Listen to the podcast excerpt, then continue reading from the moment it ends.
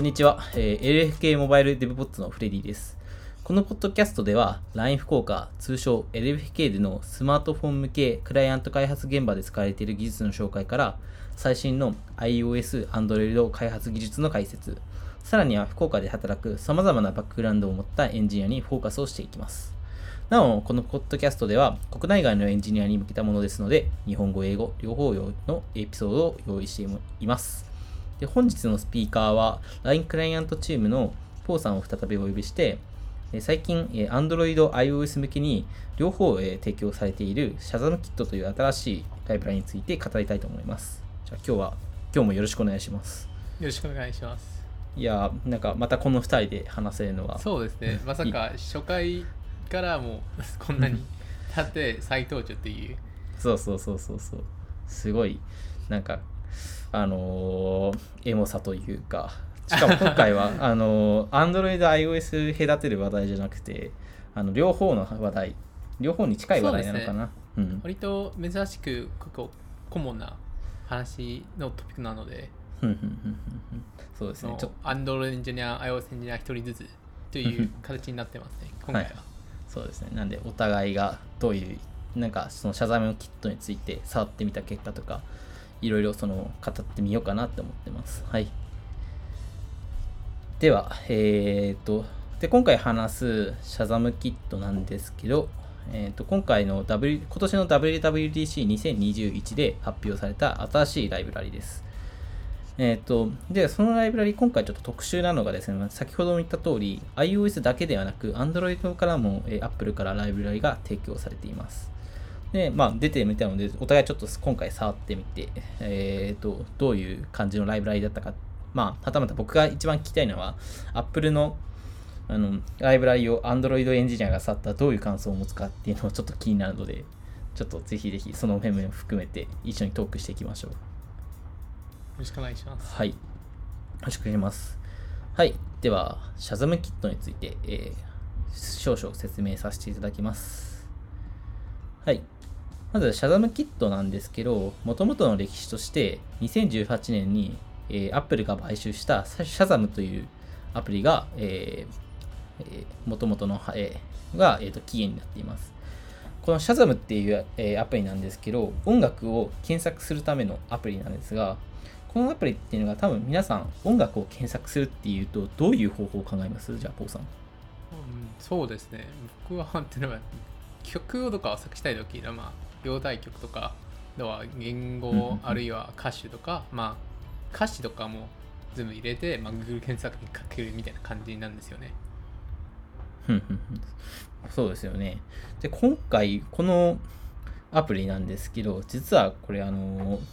そのままの音いわゆる、その、なんだろう、そういう文字とか、そういうタイトルとか、あの歌詞とか、そういう情報がなく、えー音で検索するアプリなんですよね。で、どうやって検索するのっていうと、例えばなんか街中で BGM が流れてたり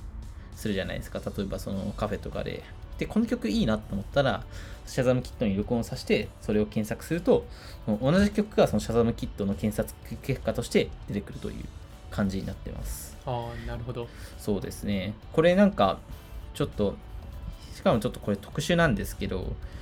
これ、じゃあ、あの、ハミングとかで実際に、あの、検知しようとすると、これって実は動かないんですよね。あの、結果をちゃんと出さない、出さないんですよね。そうそうそう。で、これあの生音、いわゆるその、ちゃんとその MP3 じゃないけど、ちゃんとその CD 音源だとか、そういうあの音源、ちゃんとその、えー、て言えばいいだろう、その歌手歌手が、えーえーとその CD とかその音楽ファイルと同じ音源を、えーこのシャザムキットが聞くと、ちゃんとその検索キットしいや検索結果として出すということになってます。あーじゃあ、ほぼ、なんだろう、完全なマッチじゃないと出せない結果が、そうなんですよ。そのなんか、あの、シャザンキットは、この位置している曲が見つからないみたいな感じになるんじゃないですかね。そうですね。これ結構なんか使い道、あれどうなのっていう話も、まああるんですけど。そうですね。聞いた感じ、割と限定的なんじゃないですかね。そうそうそうそうそうそう。で、まあなんか、そうだな、僕がその、そう、なんか最初聞いたときは、本当に限定かなりそのなんだろうあのいやこの曲を思い出した曲を検索したいっていうなんかユースケースしか考えなくてなんかそういうのだとなんか非常に使いづらいなと思ったんですけどでも例えばそのいわゆる街中歩いててなんかどっかの広告じゃないけど、その、まあ、例えばさっき言ったカフェの BGM とかでめっちゃいい曲がある。でもタイトルわかんない。で、そこで店員さんに聞くのもちょっとはばかれますし、そうそうそう。で、そういう時に多分、あの、シャザムキットを開いて、で、パッてやると、あ、この曲ってこれなんだって。しかもその検索結果って Apple Music に直結なんですよね。なんで、もう、えー、検索結果としてそれをタップしたらもう Apple Music に飛んで、それをダウンロードすぐに行きたりするっていう。まあでもなんか、まあ、ハミングとかそういう意味でのその攻撃的な、あのハミングとかそういう意味での検索、その思い出したものへの検索っていうのはかなり弱いんですけど、もうリアルタイムで音楽を検索したい時っていうのは、もうかなり、あの、すごい、あの、精度も良くて、え、ー、と、結構役に立つアプリかなって思ってます。で、今回、その WWDC で出たのは、そのシャザムキットのベースの技術の部分。いわゆるその音楽をマッチングして検索結果として出す。その、えーと、コアのライブラリ部分を今回は Apple が Android、iOS 向けに提供し始めました。えっ、ー、と、実際にこれ、あの、シャザムキットで、えっ、ー、と、提供されてるんですけど、まあ、ちょっともう一回シャザムのアプリに戻るんです。シャザムのアプリの話に戻るんですけど、そのシャザムのアプリ、すごいのがですね、これ、あの、いわゆるアーティストがカバーした曲と、その、元々のアーティストが歌った曲を結構高精度に判別できるんですよ。なんどどういうことかっていうとですね、例えば、あのー、まあ、僕が試した曲で、僕がちょっと試してみた曲は、イントロがほぼほぼ同じだけど、まあ、歌い始めからは結構曲のそのメロディーとかが違うみたいな曲2つ、あのー、まあ、その元の曲と、その、いわゆるアレンジ先の曲2つがあって、でも最初のそのいわゆるイントロがほぼほぼ同じで、で、それをシャザムキットにかけてみたら、そのイントロ部分でその曲を別々のものだとあの判別してくれたんですよ。いわゆるその、いわゆる元の楽曲は元の楽曲の情報を Apple Music ので出して、で、アレンジ元もアレンジ元の曲として Apple Music として出してくれる。もうそのほぼほぼ同じのイントロのところで判別してくれるっていうのをちょっと実験でやってみて、まあ、それもできたんですごいかなり精度いいなと思いましたね。いやそうですね。要は人間が判別できないぐらいのあのなんだろう細かいところまでマッチングしているということですよね。そうそうそうそうそうそう。だから多分本当にあのなんかその決まった音声に反応するっていうあのあそうですね。そういう技術がすごいあの特化してるんだなと思います逆にそのなんか掛け声とかそういうなんだろうあの掛け声に反応するとかっていうのはまたちょっとあのやっぱ掛け声って日によったり時間によったりその時の気分によったり違うから多分そこは多分できないとは思うけどまあでもそういうあのシャシャザンアップのあのすごいところはそういうマッチングその完璧なマッチングがすごいかなと思ってます。まあそんな今度はそのシャザムキットのえーと、ベースとなる技術が公開されたんですけど、え Android と iOS で提供されているって話で、で例えばその Apple の WWDC の中の紹介だとですね、あのこのシャザムキシャザムキットってあのあのデータベースそのマッチング先のデータベースとして使えるもので2種類あるんですよね。で、1つが Apple Music の情報。さっき言った。多分これシャザムと、シャザム、さっき言ったシャザムアプリと使われているものと全く同じ。で、その、あ、あの日常の音声とかを、そういうのをあのマッチングして、それを検知するっていうのも使えるんですけど、実はですね、あの自分たちが作ったデータベースも使えるようになってます。なんで自分たちが作ったこの音に反応してほしいって思うそのデータをあの用意して、で、それをあの学習、あの、データベース用のデータに変換すると、それをさっき言った、ま、それをさっき言ったそのマッチング機能のあの検知対象として使えるっていうのをできるようになってます。そうですね。で、これ、例えば Apple はその WWDC の発表だと教育用のアプリにこの機能を使ってて、その教育用のビデオが流れて、この音が流れた時に手元の iPad の、えー、画面を切り替えるみたいな。それであの教師が言った言葉に対して、今 iPad で出しているページとか問題とかを切り替えるとか、そういうのをやってます。うん、で、ポーさんはなんかこういうなんかシャザムキット提供されて、なんかこういうのやってみたいっていうのはありますか？ちょっと考えてないです、これ。難しい？ああ、でも確かに、例えば、なんだろう、アトラクションとかに、なんか映画とかを、なんか動画を流すとき、うんうん。その流れてきたあの音声に対してお客さんのあのなんだろう手物デバイスがなんか反応してくるのかなんかも面白いなんじゃないかなとふと考えました。あ確かにそうですね。例えばなんかお化け屋敷とかあるじゃないですか。でお化け屋敷とかでそのなんだろう専用のアプリをダウンロードさせてでそのなんか歩いてるとなんかの音が入ってきてそれでそのあの iPhone のアプリが反応していろんなそのいろいろな画像とかをその場に合わせて怖い画像とかを見せてくれるみたいな。でそれなんかそうですね。うん、位置情報でやるとかなりブレそうだけど。でもそう確かに。結構あの音声とかでやると情報量が増えるし、うんうん。うん。割とイベント向けなんじゃないですかねこういうのは。うん、なんかマイクでも塞がってない限りはこういう機能として使えそうですよね。うん。そうそうそう。いいですね、そのアトラクションとか。なんかそういうアプリ作ってみたいな、ハッカソンで。いいですね。そう僕が考えたのはそうだな。やっぱ例えば、まあちょっとさっきと似てるんですけど、映画？と映画館行ってて、やっぱ耳の聞こえない人？っていうのはなんかその字幕とかそういうあの字幕じゃないけどその字幕とか見てでそれであの映画を楽しむっていう方法があるんですけどその字幕の表示タイミングをあの音で合わせるとかそういうのも多分できそうかなってちょっと思いました。例えばこの何分何秒のシーンはここの音が流れるからこの音をデータベースとして登録するってやってであのアプリ側ではそのデータその音が流れたことを検知してここの字幕をスマホで流すとか。そのそういうのもなんかあの具体的なその具体的な用法としてあるのかなって思ってます。確かにこのシャザンキットの精度が高いだからこそできることなんじゃないですかねうんうんうんいやでもそれそのシャザムキットがもう精度が高いっていうこととあとそのスマートフォンだけでできるってことは、うんもうさっき言った通りそのいわゆる余計なモジュールがモジュールがいらないってことじゃないですか。そうですねなんかそうそうそうそういう位置合わせのための高精度なあの高精度なその現在地を特定するあのつあのモジュールだとかもうはたまたそれ以外のなんか光とかを検知するようなモジュールとかそういうのなしにもう iPhone のマイクだけでそういう機能が実現できるっていうのはなかなか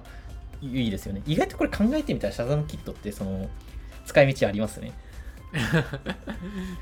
そうそうそう。なんか最初はなんか特定の音しか検知しないだけじゃんって思ったけどそれを使ってなんかいろいろなんか楽し人々が楽しむことに使いアトラクションとかに使いたいとかそういうなんか耳の聞こえない人向けのあのサポート用ツールにとか使いたいとかでいろいろやっぱあの使い道はあるかなと思っていますただなんですけどまあちょっと先ほども言った通り例えばその人のその例えば人が入っていった反応するそういうのとかあまり向いてないと思ってて、まあ、なんでかっていうと、そういう決まった音声のデータベースにマッチングするっていうのはシャザムキット得意なんですよ。ただ、そういう、例えば、はいとか言ってるけど、僕がはいって言っても、これはいになったり、はいになったりするじゃないですか。そういう音程とかが毎回変わったり。そういうのってやっぱそういう細かいブレっていうのを一緒に捉えるっていうことは多分シャザムキット難しいなと思ってて、多分そこはなんかいろいろ最近、あの、発展している機械学習とか、のそういう分、あのーそういうところの分野になってくるかなって僕は思ってます。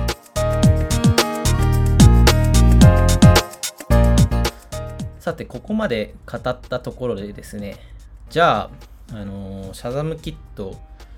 実際に僕2人、あの試しにコーディングして使えるかってみたいうのを試してみたんですよね。で、ちょっとそこに関して、あのまあ、iOS エンジニアは触って試しててこうなんだなっていうのは、あの試しに皆さんの手で触ってみても分かると思うんですけど、じゃあ実際に Android エンジニアがこの Apple から提供された、あの Apple から提供されたライブラリに対して、あの使いやすいと思ったのか、使いにくいと思ったのかっていうのをちょっとあの今回はフォーカスして聞きたいと思います。というわけでですね、ちょっとパオさん、やっぱあの今回そのシャザムキットをなんか試しに使ってみたってところで、まずここ聞きたいんですけど、やっぱ困ったってところはありますか？えーっと、そうですね、まず前提条件としては、あまずはこのシャザムキットのライブラリとしては、えっと、まあ、よく Android のライブラリが例えば、えっと、公開のレポジトリに置いてたりするとか、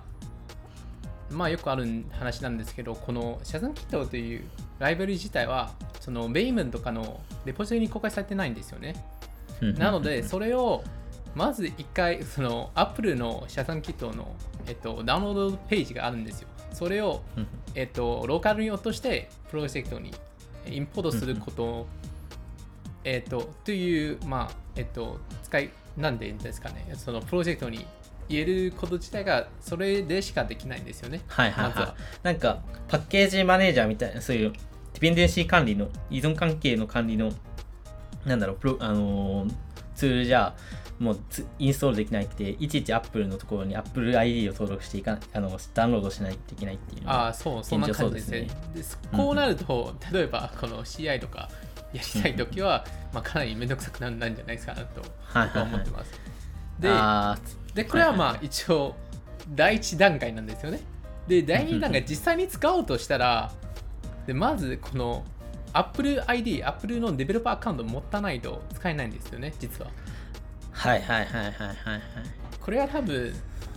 iOS エンジニアとしては多分そのそういう問題について考えたことがないと思うんですよね。で、Android エンジニアはこのシャザムキットを使うためにわざわざ iOS デベロッパーアカウントを登録しないといけない。で、登録した後に、その例えば、その、えっと、何でしたっけ、えっと、ShazamKit 用のメディアキーとか ID を生成して、それを後々その SDK を使うと、えっとまあ、接続するとき、それをまあ入れるっていう感じですね。うんうん。なんでか、これがこれ2つクリアしないとまず使えないという。はいはいはいはいはいはい。あ、なんかあれですよね。いわゆるその、なんだっけ。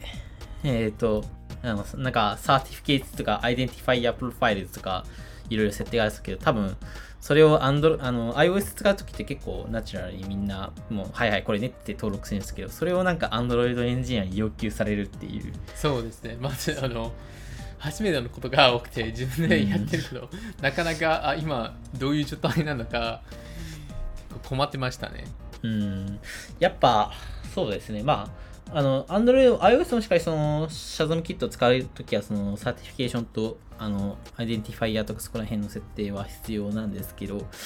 これはなんか、確かに Android 畑がいる人がなんかいきなりやらせようとすると、なんか iOS アプリの開発の一部させてるようで、なんか、結構、あの、タフなことをさせるなっていうのは確かに思いましたね。あとは、そうですね。あと、なんかさっきのちょっとバージョン、あのー依存関係の、依存関係ツールじゃできないって話なんですけど、シャズムキット自体なんかバージョニングとかってされてました？そうですね。一応、確か今は1.0.2っていうバージョンの気がして、あ、1.2.0ですね。はい、そうですね。一応今、シャザムキットの、えっと、えっと、Apple のダウンロードサイトから落としたやつは1.2.0っていうバージョンになってますね。そうですね。で、そこでバージョン管理しちゃいしなくても、多分、なんだろう、いちいち、あの、その特定のバージョンをなんかブラウザキーでダウンロードして、で、それをぶっ込む。あ、でもこれバージョン違うって言ったら、そのバージョン指定するの使えなくて、もうまたダウンロードサイトに戻って、ね、やらないといけないから、すごいめんどくさいそうですね。ですね。それと、えっと、シャザムキットを使うためにまだ、あの、サードパーティーのライバリも入れないといけないんですよね、実は。ほう、なるほど。えっと、そうですね、例えば、えっと、まあ多分 Android エンジニアからしてはよく、まあ、よくあるライブラリーとしては、まあ、OKHTTP とか、あとはレ,、えっと、レトロフィット、まあこういうのネットワード系のアプリを入れないといけないですね。あとは結構、このシャザムキットの API 自体は結構重く、あのコールチーンの、あのコトリのコールチーンを結構重く使っているので、そこら辺も結構、なんだろう、意識しないと、まあ、使いにくいなんじゃないですかね。うーん、なるほど、なるほど。いや、なんかすごい、なんか、僕が確かあの撮影前にこれこのエピソードとかがこれ使ってって言ったら本当になんか辛そうにしてました、ね、なんかいろいろ必要なんだけど Apple ID がわなんかこれ作らんといかんみたいな。ね、情報ないみたいな。僕は結構最初試そうとするとき結構あのフリーさんいろんな質問投げましたね。そうっすね。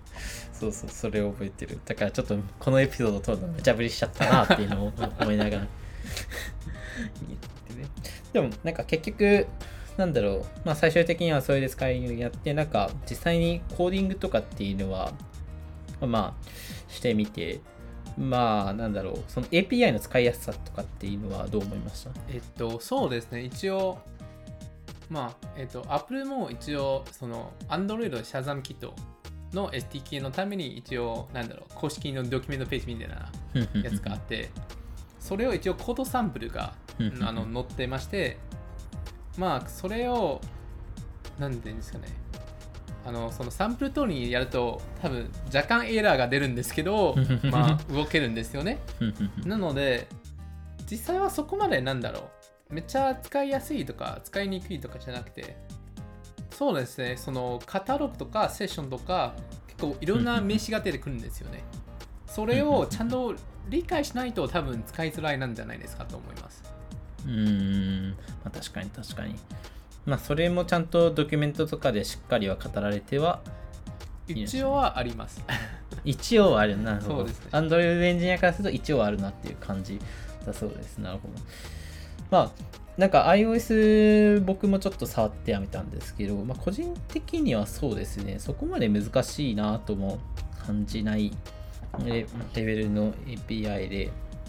ただちょっとあのそうですね、そのさっき言ったあのデータベースを作るためのコードっていうのが、あの結あのあって、それがあのどうしようかな、どうすれば作れるかなっていうのは、なんかだいぶドキュメント読んでも迷ってたところはあるんですけど、それはなんかあのいわゆる、あ、それはですね、なんか個人の方がギストにこうやったら簡単にできるよっていうチートシートみたいな、チートシートみたいなのをまとめてくださってて、でそれで使って実際にあのデータベースを使ってやると、あの、あの実際にあの検知とかができるっていうのは、ですごい吸って入ってきました。ただ、あの、やっぱですね、あのさっきも言った通り、Android でも要求された certification とかそういうのなんですけど、やっぱ Apple Music の、えー、とデータベースも使うっていうのもあって、多分あのそこら辺の設定とかが多分必要になってくるなっていうのは確かにありましたね。なんで、 ShazamKit 自体がその、いわゆる音楽、Apple Music を使うっていう選択肢もあるので、まあそういうそのアプリのプロビジョニングプロファイルとかそういうのから設定です。この機能を使えるようにするっていうのをやらないと無理っていうのは、まあありましたね。それはなんか普通に通知とか iOS で通知を使うときとかもそれは必要なんで、まあ、あまり変わりはないなとは感じですね。はいまあなんで僕からすると、まあ、結構あ普通通りこうやって使うんだなっていう感じのやり方が多かったんですけど、結構 Android サイドは使いにく Apple のやり方を要求されて使いにくいなって思ったんですね。そうですねもう完全に何だろう別分野みたいな感じでしたねうんうんすごいな。すごいリアルな話が。なるほど 確かにな。やっぱ、パラダイム、そういうなんだろう、Android アプあのあまあ逆、そういう、まあ、iOS のプラットフォームを使っているよ、そういう iOS のパラダイムとか、iOS の決まりとかっていうのは、まあ、確かに守らないとはいけないけど、まあ、習得とか、まあ、そういうのに、まあでも逆にそれをやれば、もう iOS アプリ、なんかそれを理解すると、なんかだいぶなんか iOS アプリの出し方とかっていうのが分かってくるので、もしかしたらもうなんか、そう、あ iOS アプリのそのなんだろう設定の仕方っていうのだいぶ勉強になったじゃないですか。まあそうですね覚え損ではないあの覚えて損はないことですよねうん、うん、そうですね。なるほどな。なんで、将来、iOS でも開発できるように、あの開発メンバーとしてジョインしたときは、もうすごいスムーズになりそうであーその際はぜひこ小鳥マルチプラットフォームで うん、ありがとうございます。はい。というわけで、あの、まあ、今回あの紹介したシャザムキットなんですけど、現在も、え、と Apple, デベロ Apple のデベロッパーサイトからダウンロードできるので、皆さんもぜひぜひあの Android、iOS 関係なく試してみてはいかがでしょうか。で、もしなんか、このツールでこんなの作れそうっていうのはあったら、ぜひぜひあの Twitter でこの LFK デボッツのハッシュタグをつけてつぶやいてもらうなりで、あの、あの皆さんもそのアイデアを、皆さんのアイデアをシェアしていただけると、ちょっと僕たちもいろいろ見れて、なんかとてもワクワクできるので、皆さんのアイデアもお待ちしてます。お願いします。お願いします。ちょっとなんかどういう、なんかこれとかでなんかこういうのハッカーさんに使えそうとかそういうのあったらぜひぜひあの皆さんであの話し合って議論してもらえればなと思います。確かに、シャザムキットオンリーのハカソンなんか面白そうじゃないですかね。確かに確かにシャザムキットオンリーのハッカーさん絶対面白い。なんかやり、なんか機械学習とかと違って全然学習時間を要求しないし、でなんかアイデアさえあればパッと作れそうだから、ですね。うん、すごいいいと思います。はい。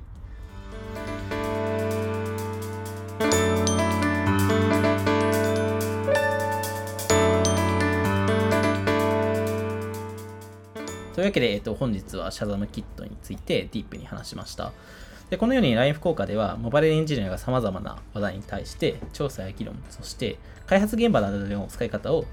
の模索を日々しています。次回以降も日々の議論から生まれた話題や LFK について説明していく予定なので、皆さんよろしくお願いします。でもしあの皆さん、エピソードに関するご感想や話してほしいトピックなどありましたら、ハッシュタグ、シャープ LFK アンダーバーというボツでツイートいただけると幸いです。で、LINE 福岡ではエンジニアの採用を国内外問わず積極的に行っています。もし興味があれば一度カジュアル面談などで社員との交流ができればなと思っています。というわけであの本日は LINE 福岡開発室のフレディとえーポーさんでシャザムキットについてお話ししました。えっ、と、ポーさんまたまた今回もありがとうございました。ありがとうございました。では皆さんご視聴ありがとうございました。